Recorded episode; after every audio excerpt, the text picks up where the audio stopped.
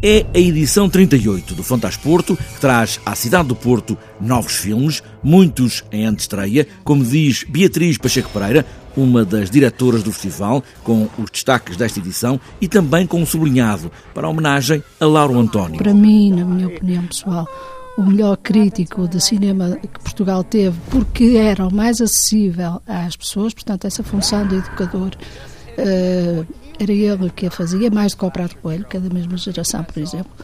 Um, temos uma homenagem a um filme uh, culto do Arnold Cockless, que é o Dream Demon, que vem cá a Portugal uh, fazer também trabalho como, como jurado.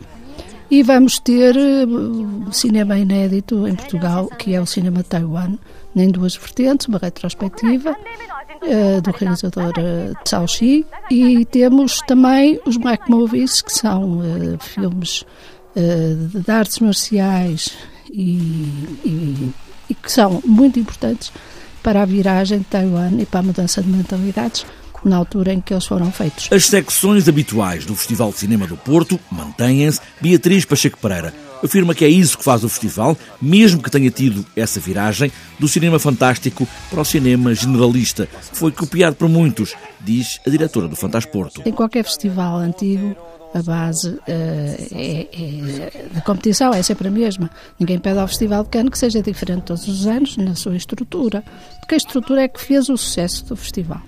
Nós somos o primeiro festival de, de, de cinema fantástico que virou para o cinema generalístico e Sundance, por exemplo, foi atrás de nós. Para além das antestreias mundiais de cinema português, como é o caso de Uma Vida Sublime, de Luís Diogo, e ainda Aparição, de Fernando Vendrell, há ainda um longo debate sobre a ética na vida, no cinema ou no jornalismo. E esse tema vai ter uma grande conferência eh, que vai alastrar por um lado, a astrofísica, portanto, uma parte científica muito específica, e uma parte à ficção científica e à literatura. O cinema no Porto, por estes dias, tem a chancela do Fantasporto.